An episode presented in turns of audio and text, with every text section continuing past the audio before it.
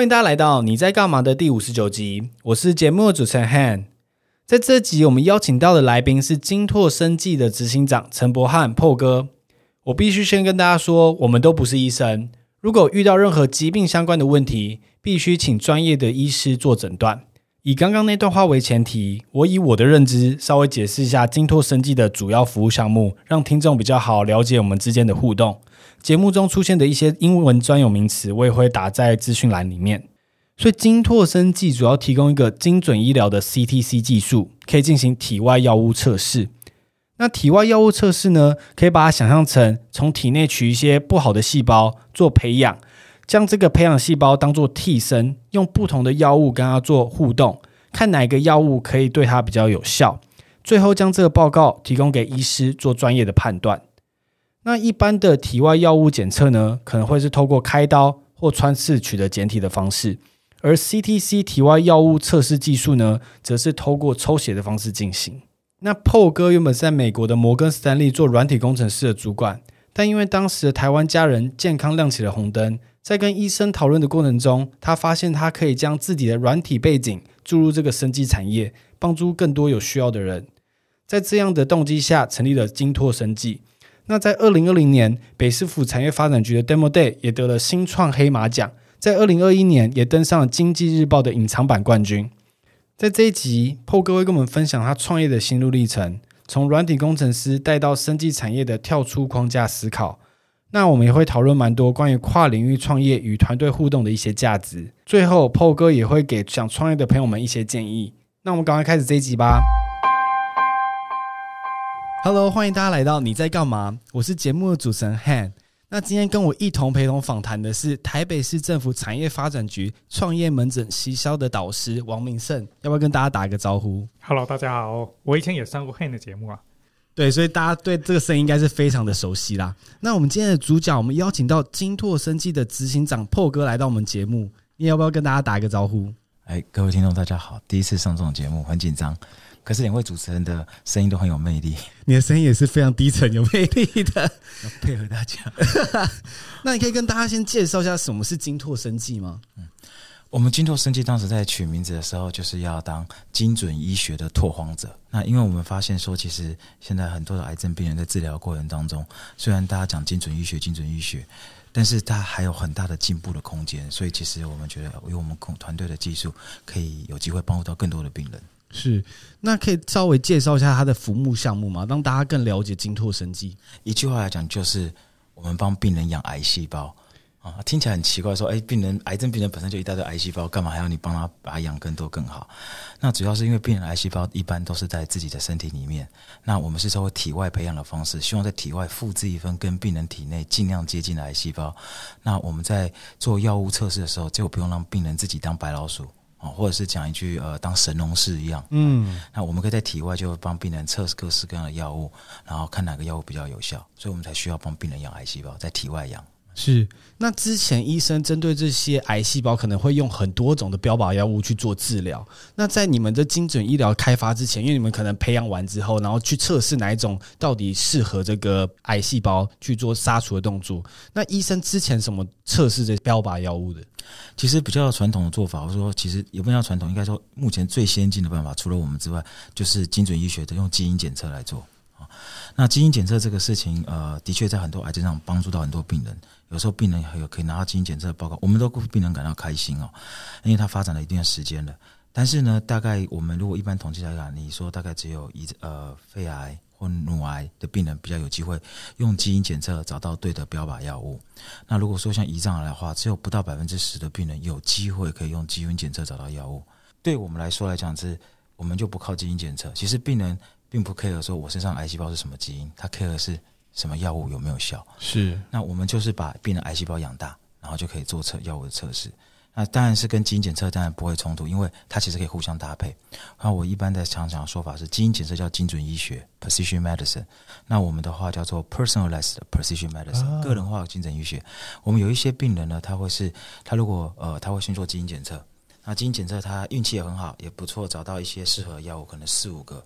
那这四五个药物的时候，没有我们的下一步的技术的话，他的做法就是，呃，按照他是费用啊、鉴保啊，或者是说呃可可能是第一线还是第二线的方式去使用。那当然，这这四五个也是也是要试试看才知道。是，那我们就会培养病人癌细胞，把基因检测挑出来药物，更进一步的筛选，说看哪一个药物更好。这样是，哎，最有趣的是培养癌细胞这个过程呢。大部分我的认知是培养癌细胞可能是要割除某个可能肿瘤拿来做培养，但我知道你们的培养技术是不太一样的，可以大家跟听众分享一下吗？对，其实做用癌细胞帮病人做药物测试这件事情不是一个新的 idea。那你说传统在药物开发的时候就会用实验用的细胞株 cell line 来做，这是已经是 common knowledge，而且是 basic 呃 best practice 标准的 standard 这样当中。那再来就像你说的。割除肿瘤出来做药物测试这件事情，不只是台湾，很多国外的团队也有在做。像 Seattle 有一家公司叫 S Engine，那 S Engine 他们也做了好多年了，那也得到很多美国政府的顾问看了，你也觉得很 impressive 他们的发展啊。这个题目其实我们也试着就做过，我们也是，我们其实到现在还是有在做实体肿瘤的药物测试，我们也可以做，只是说我们在做商业发展上面来讲，我会发现实体肿瘤上会有一些限制。你第一个限制就是。呃，有些癌症不容易取得实体肿瘤啊，比如说脑癌啊，或是、哦、对，那不管是年纪太大、年纪太小，或是癌症在复发的病人，他已经有多重转移了，那你到底要拿哪一个部分出来做测试？那再来就是，呃，实体肿瘤测试的时候呢，你也也容易跟其实跟血液一样都有偏差性。那在实体肿瘤在临床服务上面，你很难取得检体，是因为开刀都是外科，那简体要出出开医院，其实不见得那么容易，是能够做。那我们希望用抽血的方式呢，其实相对容易。你只要能够跟检验科啊，或是医检师，或是呃医检所，那你就有机会拿到血液的检体。我觉得血液检体还有一个好处是，你可以不断的帮病人抽血。像我们有病人，他是已经呃他已经用了一个药物，然后抗药性出现了，我们可以再抽一次血，再再再培养一次。抗药性出现，再培养一次。我们有些病人都已经回过三四次，你就帮他一线又一线找到适合药物。那你用抽血的方式就可以更容易取得检体，而且可以看观察到这些药物的动态变化。是了解。我想问一下 Paul 哥，就是我们现在已经聊到其实还蛮深，我想站在一个一个。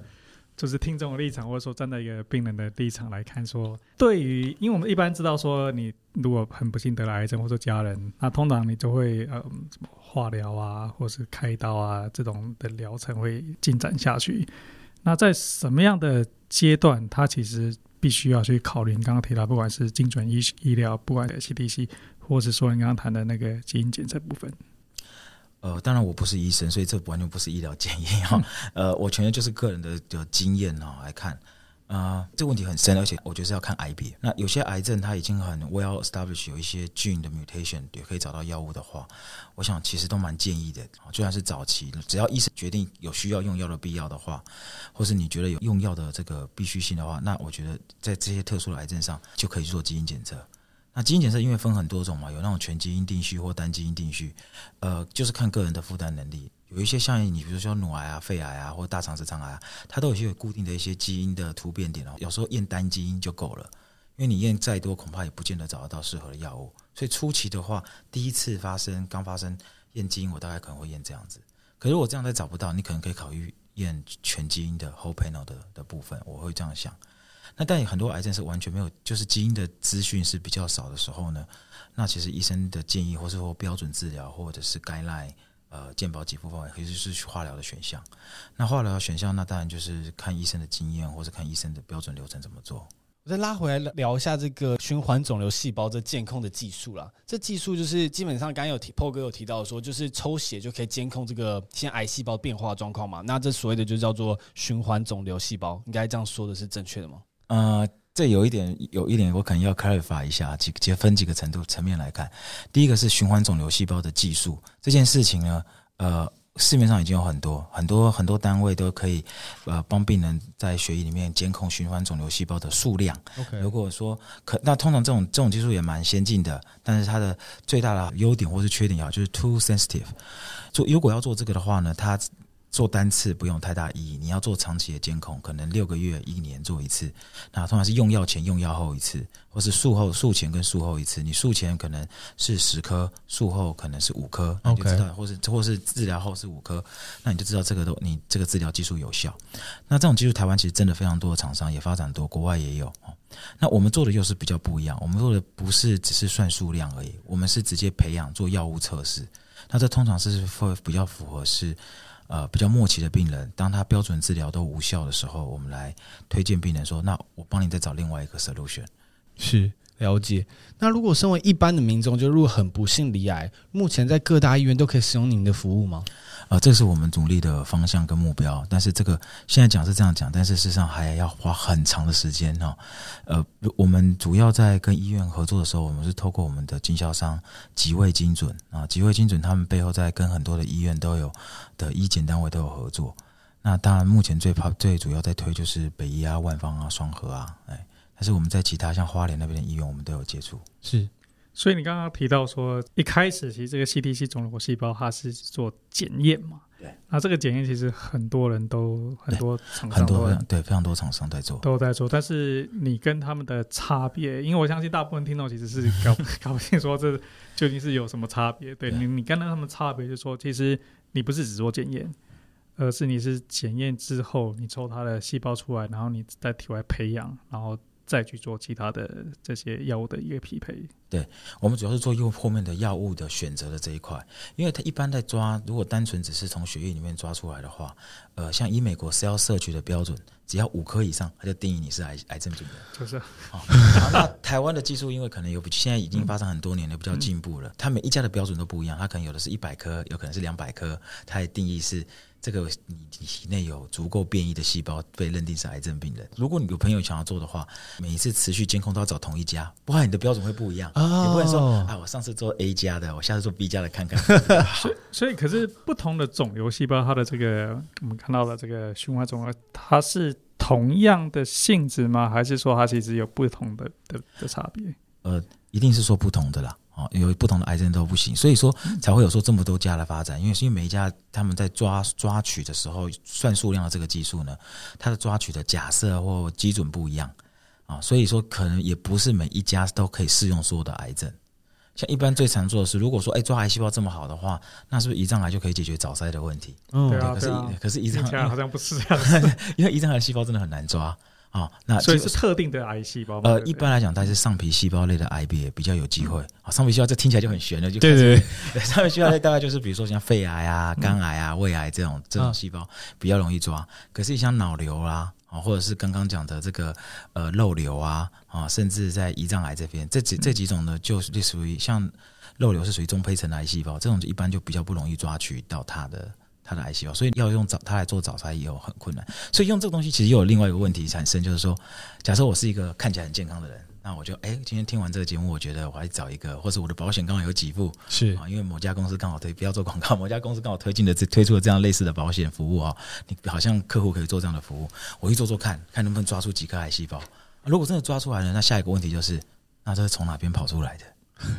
好可怕。因为一般人会做，就是说我去健检的时候呢，他就会有很多的什么癌癌指数检测嘛，第一会有这种东西嘛，然后他还会有很多你要加选的那个自费项目。好奇就是说，究竟对于一般你刚刚提到说，那我普通一个人，我要不要去做这个东西呢？或是说我究竟如何比较早知道，不要等到说最后医生跟我讲了，然后然后我才知道。现在的问题就是说，如果你是纯粹算数量的这种技术的话，你就算是找到了。然后，呃，他也告诉你，身上有一百二十颗，你就很紧张。可这时候呢，他也没办法说你是癌症病人，因为你但他不能跟你讲说你是哪一种的癌症，也没办法，大部分都没办法。所以下一步呢，因为医学还算是实证科学，他一定要是影像上看得到才算数。哦、所以他下一步就会推荐你去医院做全身性的的扫描，然后看看找不找得到。好，那有可能有找不到。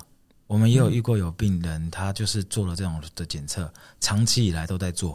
然后长期以来数字都很高，可是长期以来去检查影像都没有。没有嗯，我们有遇到这样的病人过，这样子。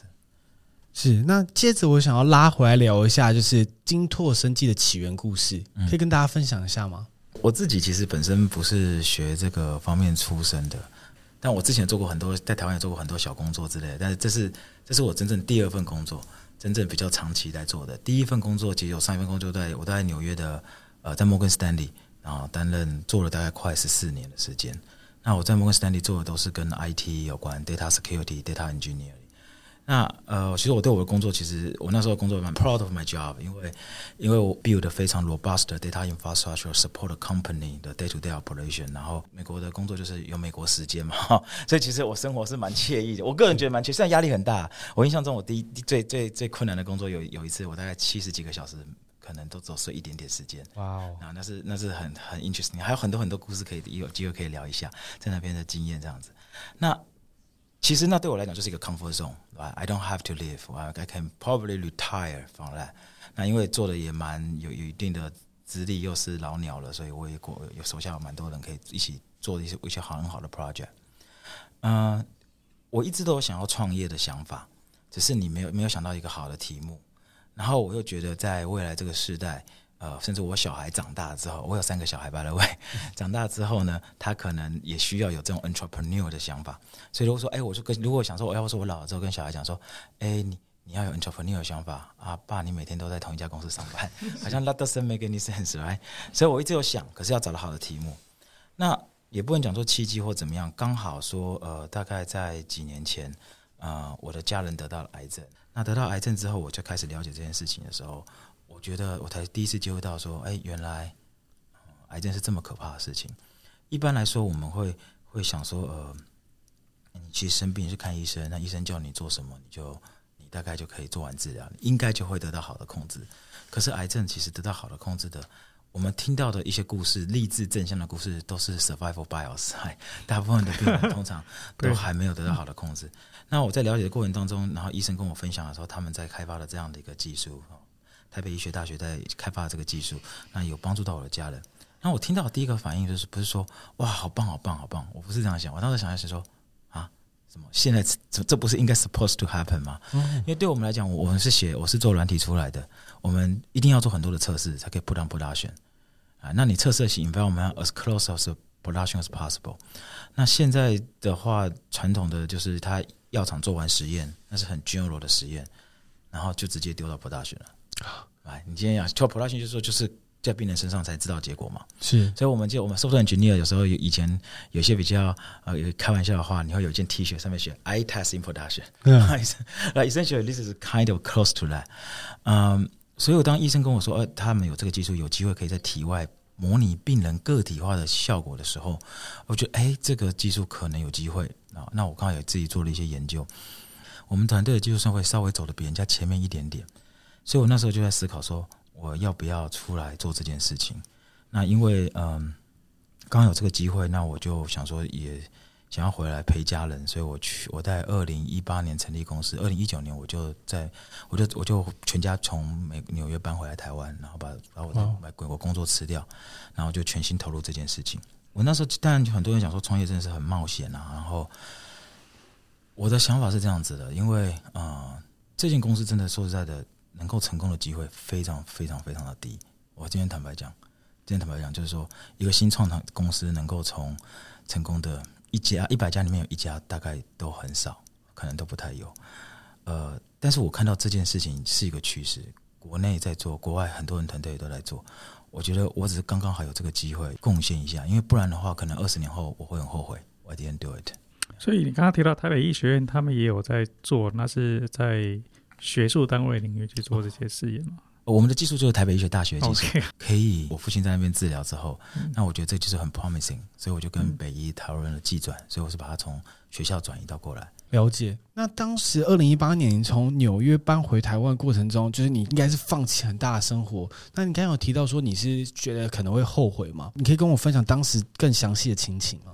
其实。我觉得不会叫后悔这件事情啊，就我觉得我太太常常跟我讲一句话，就是人生没有用不到的经验。有时候我们觉得过去一些事情过程当中好像是是浪费时间，可是现在回过头来看，其实像 Steve Jobs 是 connected dots，啊，我觉得一直都都有学习到东西。那 to clarify 一下，我我是二零一八年决定要做这件事情，但是我真正搬回来是二零一九年八月，在 COVID 前半年这样子，并不是我预测了 COVID。然后 I I wish I can do that, but I cannot。所以我我其实我想了解就是说。当然说想创业，跟最后决定说这个项目，跟最后你决定刚刚提到说去做机转，其实一定还有很多的心路历程转折。就为什么说这个就是你觉得说应该就是它了？其实倒还好，因为我第一我没有特别太多在在在舍费太多其他的东西，只刚好遇到这个机会。那当时其实我一直在想，当然第一个，比如领域跟我差很多，大部分人创业会选跟自己相关的东西。对对。那我觉得这件事，其实我做这件事，我觉得并没有完全不相关，只是大家没有聊到更深层的东西。有几部电影就对我，一些台词对我蛮 inspiration 的这样子。嗯、呃，我记得当时好像二零一八年还是哪一年，有一个电影《Wonder Woman》，Diana 就问 Captain Steve 说：“你你为什么要继续回到战场上去？”那 Captain Steve 就说：“呃、uh,，If you see something wrong in the war, you either choose to do nothing or do something.” I already tried nothing。我觉得这个哎，对啊，it makes sense to me，right？、嗯、我就想做这件事情。那这个问题，呃，一直需要解决，right？癌症病人用药这件事情需要解决。有一天，就算我现在不做，有一天我的朋友有的会遇到这个问题，需要这解决。然后我要要 quote another thing，美国一个秀叫 Newsroom，里面也有讲一句话，叫做 The first step to solve any problem is recognize there is one。所以我们都知道这件事情是一个问题，我们需要解决。那我其实过去几年我都没有机会 contribute，maybe I should do it，right？刚好正好现在这个 opportunity 就是 give it a try。 那刚才有提到说，就是你上一个职业一直在做软体工程师嘛，然后就是一十七年来软体工程师，你觉得从软体工程师转到这个生技产业，你带来最大的效益是什么？我觉得其实很多诶、因为其实我觉得像像资讯这件事情，它就是一个技术，一个技术要能够能够被应用，它就是需要找到一个懂面来做。我估计在 Morgan，那我们的懂面是 data，我们的 domain 是 financial 的 data，可能是呃很多的 infrastructure，right？可是，在今天这个地方也是同样有 data。同样也需要软体的东西。我觉得举几个例子来看，就是说，在培养细胞，最后在辨识的过程当中，有一个步骤叫 immunostaining，其实它就是用 antibody 去判断我养出来的癌细胞是不是癌细胞。那这个过程其实很简单，它就是一个一个大学生只要用功一点，他就会的东西。它不是一个 high level 的 skill，那就是你只要去做就会了。那它它很 labor intensive，它做一个 sample 可能就是要三四个小时。那你照现在来讲，逻辑来讲，就说那有没有可能用机器人来解决？所以，呃，我我当时就从，其实我一开始从美国那时候就带了一台机器人回来，我就想，我不是要解决这个问题，要解决另外一个步骤问题。可是这个机器人它是一个 open source 的界面，我们当我当时看一看，觉得诶，它可以帮我解决东西，我就写了一个软体，然后 hack 了一下机器，然后就开始。帮团队人做这件事情，那他们都很不可思议。他们因为他说这个机器人怎么可能？因为别人要做这种工作，机器人其实市面上可能有，那都是好几百万台币。那我的东西呢，就是几十万台币，所以完全是不同等级的东西。然后又说自己做，感觉好像不太可能。然后就说没有关系嘛，就是 give a try，然后你们来 PK 嘛。同时人做，同时机器做，大家比较啊，试完一次，哎，机器的做的好像不差，好像。刚刚做那个实验比赛不算，因为好像有些 variable 没考虑进去。好，那再一次啊，再一次啊，哎，所以做了好几次之后，他们也得接受这种方法。因为这是一个养细胞的过程呢，还是说它就是在影像在 immune immuno standing 就是染色的过程，它需要机器手背的 pipetting 这样做。可是你刚刚讲影像的东西，那是那我第二个问题要解决。我第一个问题解决这个东西呢，第二个问题要解决就是因为养出来的细胞数量有点多嘛。那传统我就每次要他们定量的时候，其实都很难定量。那最早我当时用我们用了那个。还是用显微镜，我们对显微镜定价，可是你很难数啊！你数到后来眼睛就套康啊，然后数来，然后然后我们因为我们病人其实数量还蛮多的，你有时候都已经做到第十个病人，第二个病人数量还在数。对啊，对。那时候我所以刚回来的时候，第一个大家想到是 AI 嘛，AI 一定可以解决问题。这个演算法去去侦测它有哪些的。对啊，所以大家都想说，现在什么问题电脑问题不能解决，就说啊是 AI。我说 AI 如果 AI 不能解决的话，那就 quantum computing，对不对？是。但是那反正我们那时候就开始用 AI 来做，可是 AI 做做的并不是很好。后来我们买了一个国际大厂的软体，啊，的确也不错，大概可以把可能四五十个小时的时间用隐形微镜算变成呃一个小时，啊，可是还是很久哦，可能超过一个小时，而且它很大的 BIOS，不同的人来做会有不同的 BIOS，嗯，所以因为你荧幕不一样嘛，你可能两个人在做就不可能同一台电脑，就两个一个人用笔电，一个人用桌机桌机，那荧幕的 quality 不一样，就有 BIOS 产生。那后来我们就去年暑假的时候，我们就找了 intern，然后一起 brainstorm 的一些想法，就开发出了一个新的城市。然后这个城市现在我们放在 NVIDIA 的那个 IoT 的 device 上算，啊，大概一个简体大概就是一分钟。哦。所以相对过去可能最快要一个小时，一个小时甚至数十个小时的东西，现在就一分钟就可以解决这个问题。所以这个是我觉得 software 他们看到之后也觉得哇，很很觉得很很 surprise。所以我我觉得我带过来的第一个是说，我们可以用资讯解决很多问题。那第二个思考就是，其实很多事情就是逻辑。那第三个，虽然我我们团队人除了我是跟少数人之外，大部分都是生科背景的，大家都很专业，所以我不会，其实我都问他们，我东西都是他们教我的。哦，我他们再不会，我就去问医生。那医生也跟我分享很多东西。我们面对的其实很多是病人，如果他们能够讲到我懂到可以穿 r 的出去的话，那这个才是成功。是。所以听起来的确，我可以理解说为什么这个公司真的它不是那么生意，因为你背背后用到很多软体的技术啊、识别的技术啊，或者说 data mining 啊，或者大大数据这种各式各样的技术。那它最后生成出来检测出它跟某个药品的匹配性，其实它就是生科的人做生物的人，他们通常都都有办法做，只过去是人工要做，你现在是很快的把它自动化。对，而且这东西后面还有更多更多的的技术可以呃。Data mining 就是可以再做，这样 data 越多的话，那现在这一部分我们当然，因为公司毕竟是稍微懂软体，就是我，那可是我们我们也会需要找这样的人。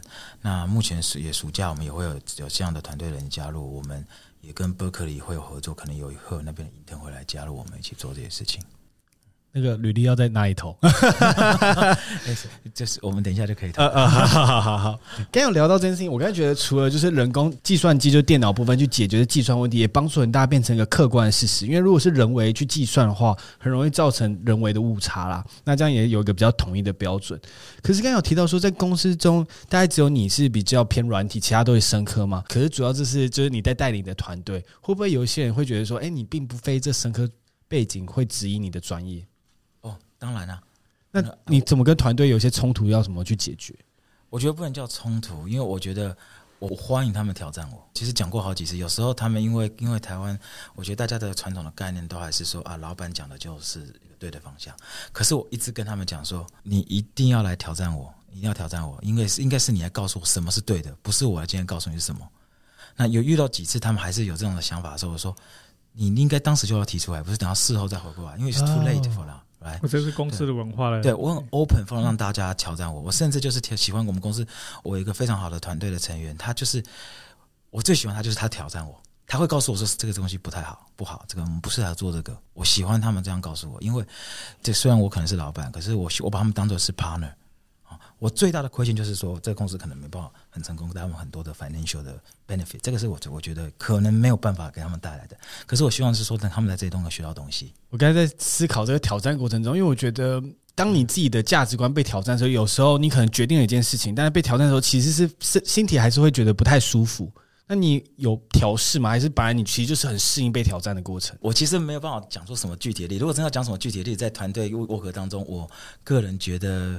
比较不愉快的经验的话，真的要说，就是晚上找大家吃饭，没有一起出来吃饭，因为我觉得 team building 很重要。是哦，那有时候因为大家忙啊，可能累了，或是要回南部干嘛，那可能那当然这个我都可以理解。但是就是说啊，大家讲好 team building 的时间没有 show up，这个我觉得比较难过。可是说，其实如果平常 day to day 的 operation 开会的话，我觉得还好。我我是觉得我我是蛮非常 open mind 的，我是觉得说你们一定大家都是能够把事情摊开来讲，然后。这也造成我觉得跟其他团队有有时候会有点真的，我觉得应该会不一样。嗯，所以因为台湾有时候我在跟人家外面的在 business talk 的时候，人家可能就会说：“哎，你是老板，他是想跟你谈。”其实大部分都是想跟老板谈。是，可是上我是觉得说，你你其实找我谈没有用啊，这个东西他可能比我懂。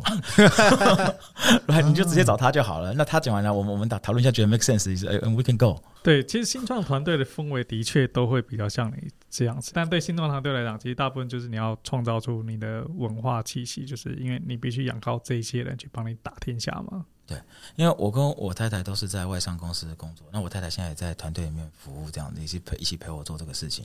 那她自己以前是在 Google 跟 Microsoft 当 HR，所以她对于这样的也很能够 embrace、哦、embrace 这样的 culture。是是是不是你太太第一不想跟你在晚上 social 的时候去吃饭？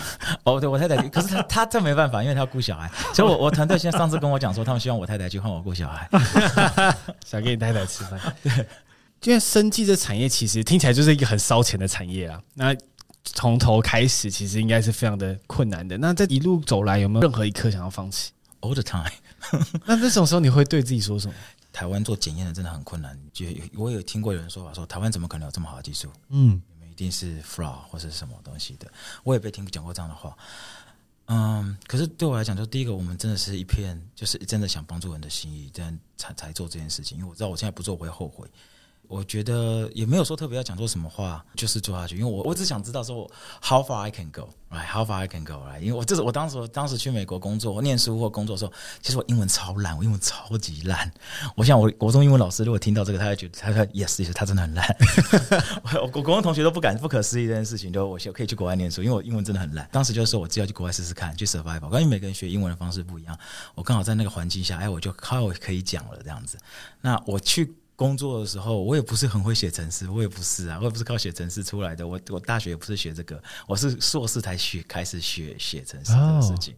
我也是跨行，从完全不同的东西跳到那城市的领域里面，然后跳到银行里面。我也只是想试试看 how far I can go。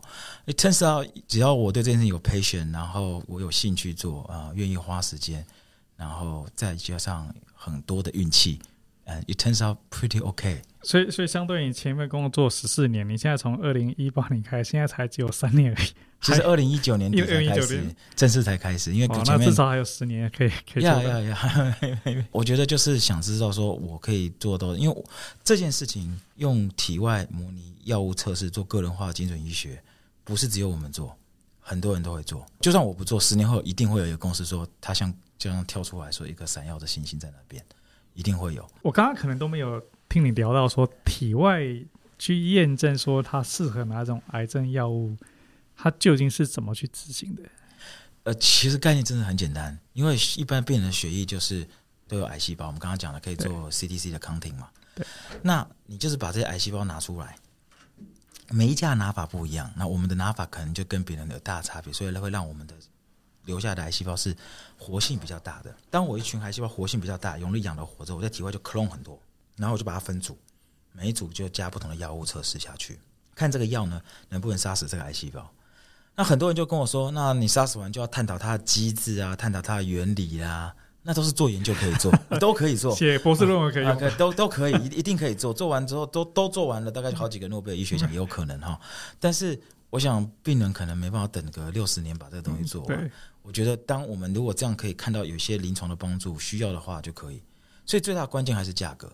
哎，价格其实目前坦白讲，真的有点偏高。可是价格，所谓的价格是说我们这个服务的价格。OK，嗯，那我们希望是能够，呃，我我为什么要做自动化？因为只有自动化才可以 scale up，才可以 lower price。所以像去年我们我刚刚做的这两件事情也是自动化，就去我们做了三个自动化，我们就降价。今年我们持续努力，也是在市政府之下持续努力。然后我们。我目标就是要见到这个是 affordable 的，but it's going to be at least few years away。哇，那我再拉回来讨论一下，就是创业的一个心路历程啊。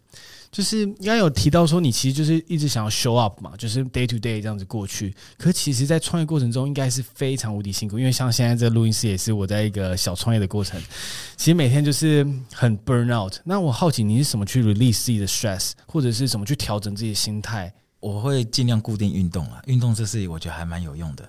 但是除此，但是看我的身材，要知道没有没有没有常常运动。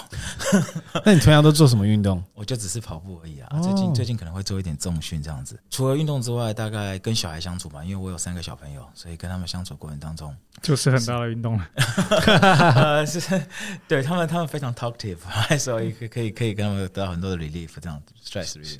那跟团队的相处这边的话，因为尤其这是你是创办人嘛，那你对这个是希望可以提供精准医学服务给大众。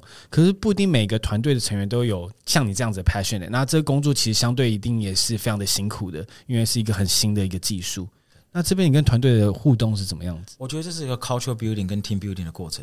呃，其实，在找人进来的时候，我就持续跟他们讲，从在 interview 的时候，我就跟他们讲说，嗯，我们这件事情是一个让他们知道我的理念是什么，他们一定要认同。那当然，我相信很多人进来都觉得说，我我进来我一定可以帮助公司成长，怎么样怎么样怎么样。我说，Don't think about that，think about that。因为这个工作是非常的 stress，然后你会非常你会 feel a lot of pressure，然后然后因为你对自己有很大 expectation，然后几个月之后呢，还是没有成长的时候呢，你会 disappoint yourself，然后接下来你你就会想要离开，，right？Don't think about that，right？，今天重点是你要认有认同这个东西，然后 keep keep working on it，然后因为这东西真的是非常非常困难的东西。然后再接下来，你去外面跟人家讲我们的技术，你会被很多人笑，你会被人带很多人唾弃。我都一直这样跟人家讲，他你大家都有心理准备，我们出去外面讲就会被人家唾弃。真的吗？我今天听起来觉得很想投履历。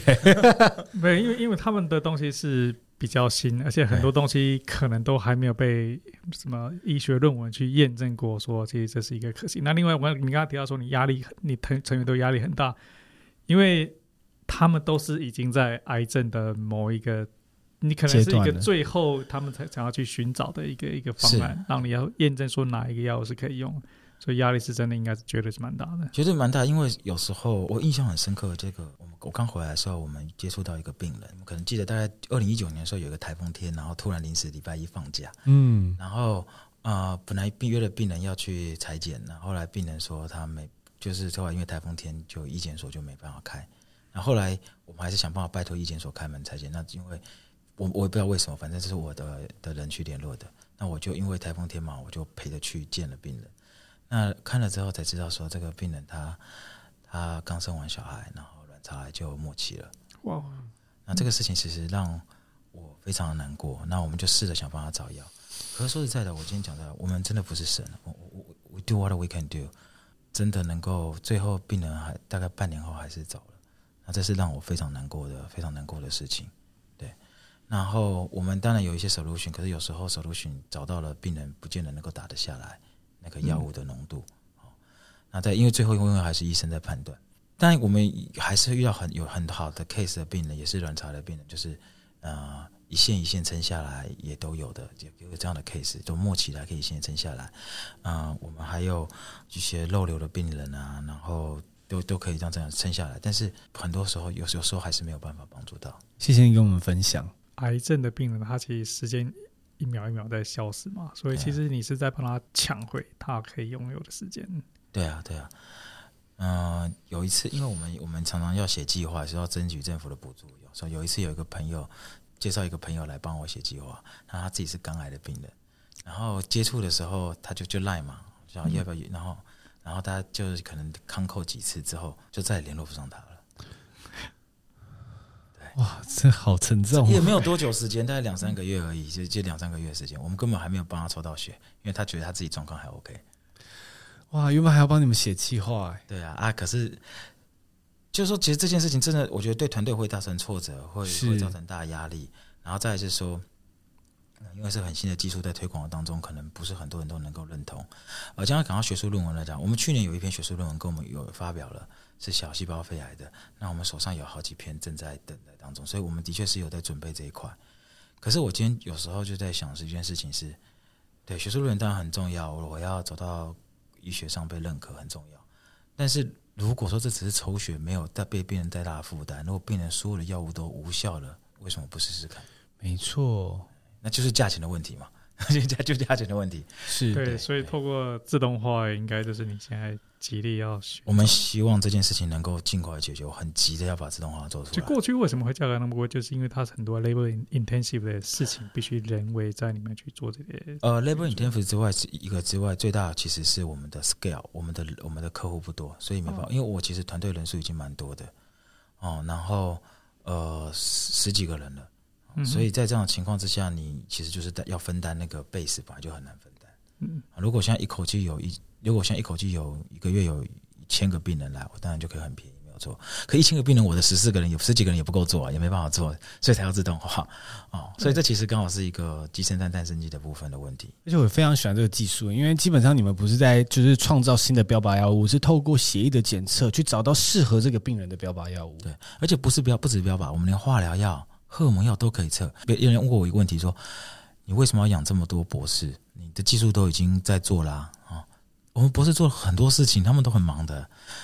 大家忙什么我不知道，不是，因为我不是他们专业，但是我我可以看到他们的成果嘛。他们第一个是说怎么样养得更好更快啊，但是这是长远的研究。就 short term 来讲，我们当时从学校寄转出来的时候，我们能够的 panel 能够测药物才四十几种，我们现在已经八十几种了，就是不断的把新的药物纳入我们的 panel。你要做过很大的一个一个 stand up procedure 才可以进来，那这个就是我们的博士他们在做的事情，是。那在我的节目中，其实我蛮常探讨一些就是大家的习惯啦。那像你自己当很 stress，那你会不会有睡觉睡不着啊？或者是你会做一些 meditation 这种事情吗？其实我蛮好睡，因为蛮累的，就直接躺着就睡。对，因为这由于这个礼拜又特别累，这礼拜我大概都两点才睡，所以其实这是非常不好的事情。我是很想要十点睡觉，嗯、呃，因为这礼拜刚好我们跟美国那边有比较多的 communication，、哦、是要要配合旧金山的时间。那感谢你今天的分享。那如果就是接下来想要创业的同朋友们，你会给他们什么样的建议？创 业没有要的话，哎，Don't do it。创业真的很辛苦，你。你一定要有一个理念是 you believe in 的。如果你是为了赚钱的话，there are so many better way to do that。那如果所以你这个这个理想一定是你自己相信的，然后去 believe 的。那甚至要 believe 到在我 U S 我看电视之前都是以前现在没有看看电视剧讲的 The Great Fool，right？那这是在 news 里面讲的，就是说 Great Fool 基本上就是大，就是这经济学 economic turn，就是大家觉得一定有一个笨蛋会来接盘，所以大家不断的往上买。可是创业其实也是跟这 Great Fool 很像，你一定要相信自己，说可以把东西做出来，然后可以成功。那当别人做这件事情不能成功的时候，你有机会做出来。我我是这样坚定自己的信念，能够把它做出来。所以如果没有这样的信念的话，创业就是就是参加别人的创业团队，或者是，所以其实我们刚刚也没有聊到说，因为你的团队里现在有十几个人，然后也有好几个博士，应该其实烧掉的资金其实速度蛮快。作为公司的创办人，最重要就是要找到足够的这个资金，继续能够撑下去。你是如何去找到这些资金？嗯、呃，就。就刚刚听完这些，呃，我讲的这些，那两位有没有兴趣投资？我很有兴趣投资，我我是有兴趣投履历，我只能投履历。如果没有，如果没有，撑你一天，对。那没有新，那那没关系。如果在投资规划上没有投资新创这个的话，那朋友没有认识的。OK，就是这样子，我们就是这样沿路化缘，就是不断的一场一场的讲嘛。是，呃，真的很辛苦。我我大概见了相当多的投资人，不敢说见很多了。那当然。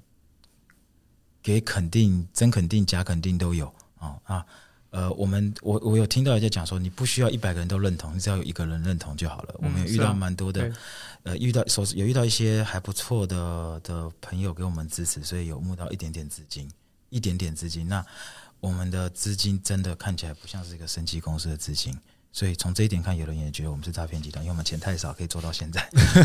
我们真的很努力撑下来。那呃。最近稍微有比较好的发展，说是因为在市政府的对产发局这边协助之下，那我们也在呃国际上有得到一些注被重视到，哎，所以好像好像有比较好的发展这样子。那在创业过程中势必需要有效利用资源，请问你在创业过程中有什么是有效资源是大家都不知道的？我觉得大家都很容易忽略掉是一个政府的资源的补助，因为大家觉得政府资源补助很麻烦。嗯，这个真的也很麻烦，但是呢，有些补助没有那么麻烦。我觉得台北市政府有很多的资源，大家可以去参考一下。哎，像你就是在获得像台北市政府像什么样的帮助，可以跟大家说明一下吗？其实我今年的自动化计划就是台北市的研发创新补助的补助在做的。嗯，坦白讲，当然因为我们的资本额比较少，所以他们能够因为补助是看比例的，知道吗？嗯、那补助的也不太应该不太够，但是我们就尽量尽量做。对，然后还有 Meet Taipei 的宣传，我觉得还有一点是，因为市政府会辅导很多团队，我们因为市政府的这个辅导的关系，认识其他的团队，其实有合作哦，合作。我觉得这个东西是是蛮好的，大家都是新创团队，可以互相扶持，哦，就会变成一个生态系的感觉。对，但是就是要找到好的伙伴聊得来啦。像喂，可以讲厂商吗？呃，可以啊，跟我合作那开源制造，我觉得他们就不错。嗯，他们做做 AI 做技术，所以现在我们在讨论一些我想要做的东西，因为我自己没有这，我们公司没有这样团队的人嘛，是，所以他们就会协助我们做这样的事情。哦，所以透过台北市政府这种媒合的角色，可以让你认识新创团队啊，不然可能平常是没有机会遇到他们的。那今天王顾问还有什么想补充在我们主访谈中吗？所以以公司的这个发展呢，就是你可以稍微聊一下，说你们可能现在正积极想要开拓的领域啊，或者可能未来一年。在新创公司都不能讲三年，未来一年，你们的你们的计划大概会怎么样子？虽然不能讲三年，可是很奇怪，去 pitch 的时候，人家做我们叫我们做三年五年 roadmap，然后是大家都知道那个东西可能不是真的，可是你不做，好像就没 就好像没有把功课做好，然后人家又觉得是 paperwork，真的是，嗯、呃，我我们是真的有做到这些 plan，然后真的有想要做的是，我们今年其实因为疫情的关系，是我们呃被国内有受到一些限制。那今年的话呢，我们自动化是我们一定要做的事情。可是，在学术研究上面呢，我们会 focus 三个癌症。第一个癌症是胰脏癌、肉瘤跟脑癌。那为什么选这三个癌症呢？这因为这三个癌症都有共同特性，就是用基因几乎没办法帮助到病人。哦、然后这三个癌症都能能做，都比较难做。以胰脏癌来讲，病人其实人数不多，全球一年不到五十万人，死亡人数也接近五十万人啊，所以它几乎按照打游戏的概念，就是它几乎是全面。那我们在这方面，我们过去早期胰脏癌数据还不错，所以我们希望能够在胰脏癌方面，呃，会开启一个多中心的临床试验案。这是其实我们要找钱的原因，就是我们希望能够开启一个胰脏癌专业性的多中心的临床试验案，把过去的数据呢，经过各大量人数的累积之后，可以让它是一样有有很好的预测率。是，那我们希望透过第三方的 CRO 公司来来做帮协助我们做验证，那产生的数据更客观。那肉瘤的话，长期以来呢，一直也都没办法找到好的药物。那我们希望这方面有机会可以帮助到病人。可是我比较想聊一下是脑瘤这件事情。呃，脑瘤的话，基本上大家会认为所谓的有血脑屏障 （BBB），那 （Brain-Blood Barrier），所以一般脑癌比较不容易在周边血流窜。哦。可是大家也知道，肺癌也容易脑转移啊，所以代表说这个 BBB 并不是一个铜墙铁壁，它还是有一定的 mechanism 可以进跟出。但是，一般来讲，大家一般我刚刚讲的那个血液抓癌细胞算数量的这个技术，它一般找不到脑癌的细胞，因为它就是大家的方法不一样。我们已经很成功的累积脑癌的细胞的模型，我们可以抽周边血，我可以培养出来，而且验证应该是脑癌的细胞。哦、那这个东西，我们希望有机会帮助到病人，可这会是很 long term，因为在 long term 来看的话，脑癌你就算找到了癌细胞，那怎么样？你药又打不过去，因为有 BBB。嗯。可是至少我们跨去了第一步，somebody has to do that，所以。这方面是我们接下来在研究上需要发 focus 的地方，三件事情。那如果 business 开发上面来讲呢？现在当然是台湾，我们希望能够，我们跟几位精准合作，够希望能够进到各个医院跟医学中心，把这服务介绍给更多的医生跟病人。那也希望有是有医生听到这样的今天广播，可以跟我们联络。我们希望能够走到国外市场。那因为现在刚好很运气很不错，得到一个国外加速器的肯定，所以我们现在也。也跟国外加速器，希望能够当地能够有更多的资源的结合跟对接，有机会可以在美国落地。是这个东西就是真的比较长的时间，可是它这个 program 就 accelerator program 就是现在它六六个月左右的时间。对，是。然后其实像我们在跟。就是很多人就说：“哎，我们我们能够缺什么？”我说：“我们就缺什么？其实我们最缺就是钱，我们缺钱跟医生的个的支持啦。没办法，疑难杂症的病人，我们都愿意试试看帮帮忙。那钱的话，真的是就是最缺就是钱。”所以病人他们如何会知道说你有你们这样子一个服务？这就变成这件事情的 business model 很难 run，因为现在大家台湾传统来讲，呃，还是会相信医生，还会接受医生的推荐。可是问题我们又没有那么多 resource 跟医生推荐，那医生又需要一些科学证据。这个医生他有病人用过这样的服务，有帮助到他才会推荐，所以就变成在地推上会很困难。这也造成很多很多投资人觉得我们不看好的原因。很 reasonable，it totally makes sense。但是 on in another hand，我就在想说。Venture capital 不就是要 venture 吗？对，如果今天是一个好的 vision，那你不 venture 的话，我，因为因为很多人是做 early stage，有人很多人是做 late stage，所以它不一样的阶段嘛。等到你们公司做了很大，我相信就一堆的的这个创投想要捧着钱过来，想要投资你们。希望是这样啦，但是说实在的，我觉得我我最终的目的能不能赚钱，当然那是对股东的责任。我的 vision 是有一天大家在用药的时候，都能够先在体外做个比对再用。希望这是我的 ultimate，我的 dream 是希望能够这样做。刚刚我们都讲到是偏向是对于呃病人端的服务，其实我觉得我们跟药厂应该是有很大的合作机会。药厂现在在做临床试验的时候，都已经有标准的流程，我们就在想说，如果说我们可以打破这个既有的流程，在把病人吃他们的实验的用药之前，先在体外测一次，如果不没有效，你就不用让他去引入临床实验嘛，那药厂就不要承担那个 risk 跟风险。在体外做比体内做的风险低很多，可是这样的话就是打破这个现有的行业的一个规则。是，其实它需要很多的时间跟沟通。对啊，因为他还不知道说体外测出来的东西跟体内真正最后它是不是它的接近度什么样子？有什么科学的论文证明说是？是对，但这个我还要再补充一下，就是说我们并不是所有的药物都能测，因为药物的机制非常多。嗯，那尤其是像现在很多人就就像你刚刚说的，就会说，像昨天我也被问这个问题。说啊，很多药物的机制一定要在体内作用过才有效嘛？你这个没有身体，你不是一个完整的人嘛？当然，最好的就是你复制一个人让他来吃？你复制一个人还要让他跟你得一样的癌症，然后 这有 ethical 的问题，right？是，是，是。呃，可是，所以我我们今天很现实是说，并不是所有的药物都能测。呃，比如说 Avastin，这是抗血管新生的药物，我们就直接不不能测。有些药物是经过呃肝的作用的二代基准的药物都也我们也不能测，所以我们测的药物大概就是直接对癌细胞毒杀的那一群药。嗯，那这样的药是不管是旧的药，或是接下来新药开发，还是很多这样的药物，所以我们对这样的药物是可以有有提提供到一些帮助的。今天听起来就是 Paul 哥带了很 out of box thinking 啊，从以前自己的经验带到这个生技产业，带来很多新创的机会。那今天也感谢 Paul 哥跟王顾问来这边参与的访谈。那接下来我准备一些固定的问题，都会问每位受访者的。那你觉得自己在自己身上做过最好的投资是什么？最好的投资哦，啊、呃，结婚生小孩。为什么会说结婚生小孩？因为生小孩花很多钱啊！现在台湾生育率不是很低嘛？我们要配合政府鼓励生育，对不对？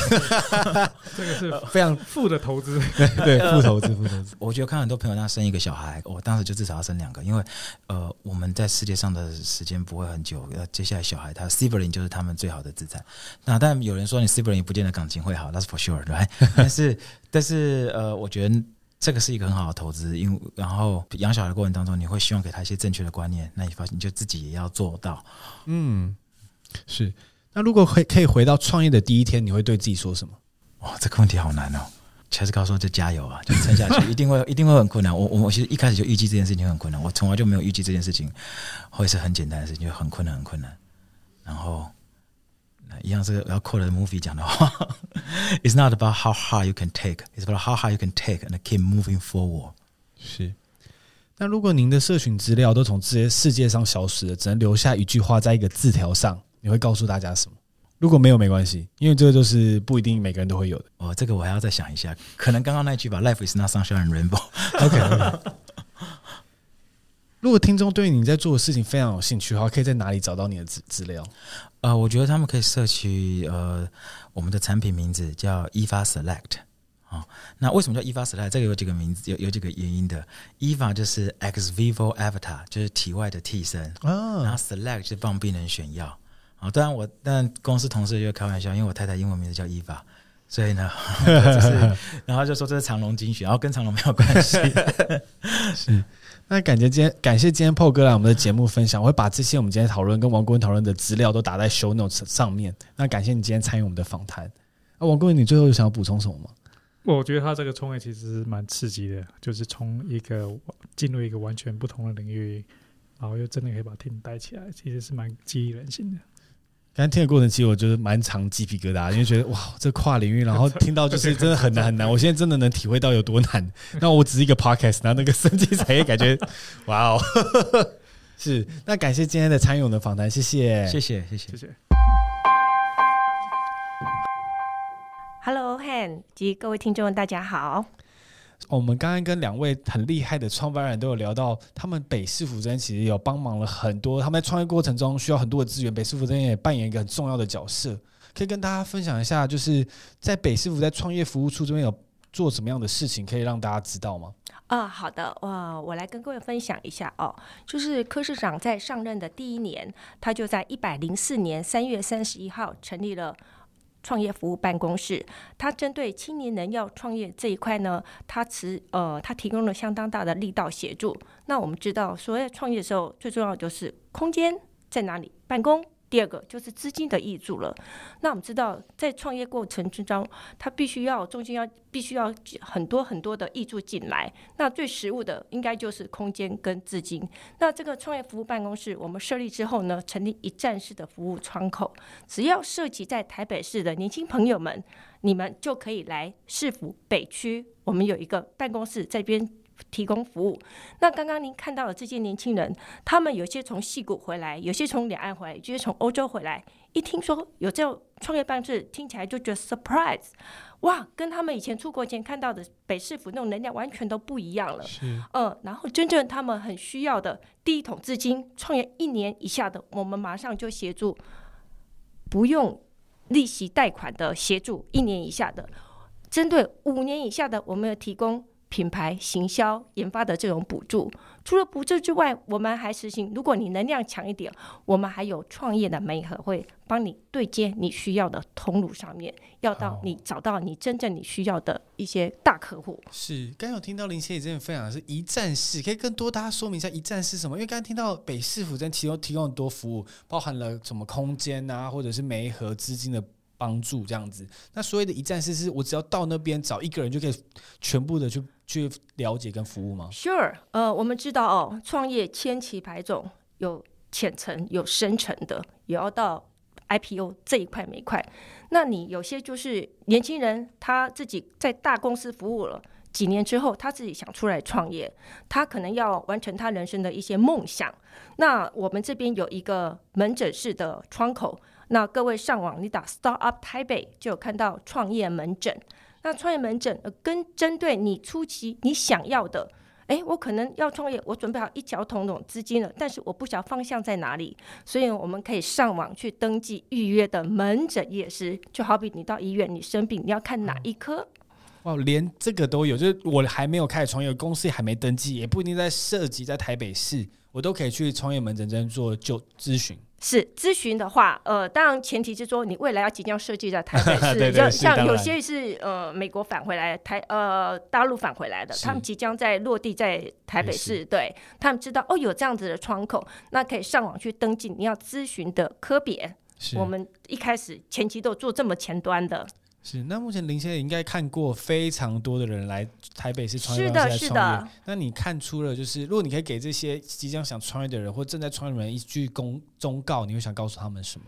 呃，年轻人，我觉得看从你们身上，我看到台湾未来很有希望，因为你们都会朝着自己的梦想很踏实的努力去协助。然后我觉得现在你们创业跟二三十年前父执代那一种很不一样的是，现在大环境都在支持你们。哦，这个是我们看到很好的一个契机，所以呢，嗯，我觉得年轻人有梦就去追吧，嗯，那如果你想要我们要协助你，就来北市府来找我们。是，谢谢。听说听起来就是提供很多资源，在创业其实真的不容易啦。那我觉得可以利用这样子北市府提供的资源，去协助大家达成自己的梦想。是是。那感谢今天林协理来这边分享北市府的服务项目。谢谢谢谢，谢谢大家，拜拜。